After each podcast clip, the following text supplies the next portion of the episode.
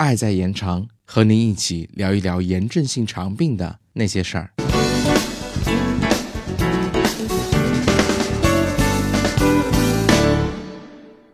嗨，大家好，欢迎收听新一期的 CCF 小课堂。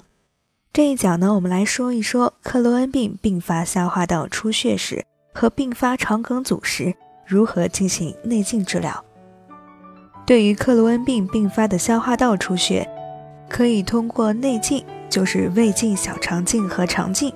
采用黏膜下硬化剂注射、组织胶注射、一比一万肾上腺素高渗盐水注射、射频治疗以及金属钛夹夹壁等方式进行止血治疗。那么，克罗恩病并发肠梗阻的内镜治疗方法主要有球囊扩张和针刀狭改切开两种。球囊扩张就是将一个类似气球样的球囊放在狭窄部位，在球囊内注水后使其扩张，将狭窄的肠腔撑开，从而缓解肠梗阻症状，达到治疗目的。但是，只有以纤维化为主、长度小于四厘米的良性狭窄才适合内镜下治疗。对于以炎症为主的狭窄，应该进行药物治疗。对于长度大于四厘米、恶性狭窄，或者狭窄伴有瘘管、脓肿的，应该采用手术治疗。其次，针刀狭窄切开指的是采用一个小样的针刀，将增厚的肠道黏膜壁削薄，使变窄的肠腔重新恢复通畅。与球囊扩张相比，针刀狭窄切开治疗狭窄的效果更好，近期和远期复发的可能性更小，但是治疗时发生出血、穿孔等并发症的风险更高。对于球囊扩张无效或者球囊扩张后仍频繁复发的狭窄，可以采用针刀狭窄切开。克伦病患者并发肠道狭窄时，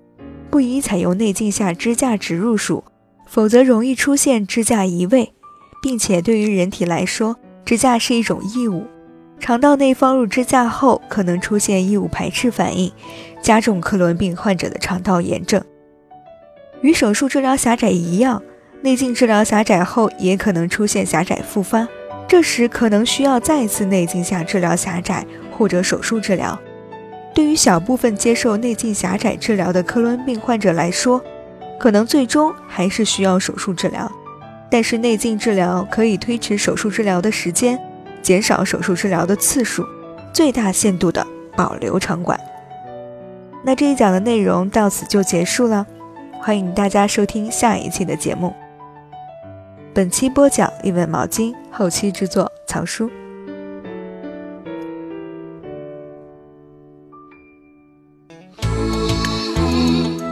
本节目由 CCCF 爱在延长炎症性肠病基金会独家录制播出。节目内容感谢由浙江大学出版社出版的《溃疡性结肠炎和克罗恩病你问我答》丛书。更多详情，请欢迎关注爱在延长官方网站及微博、微信公众号，期待您的互动。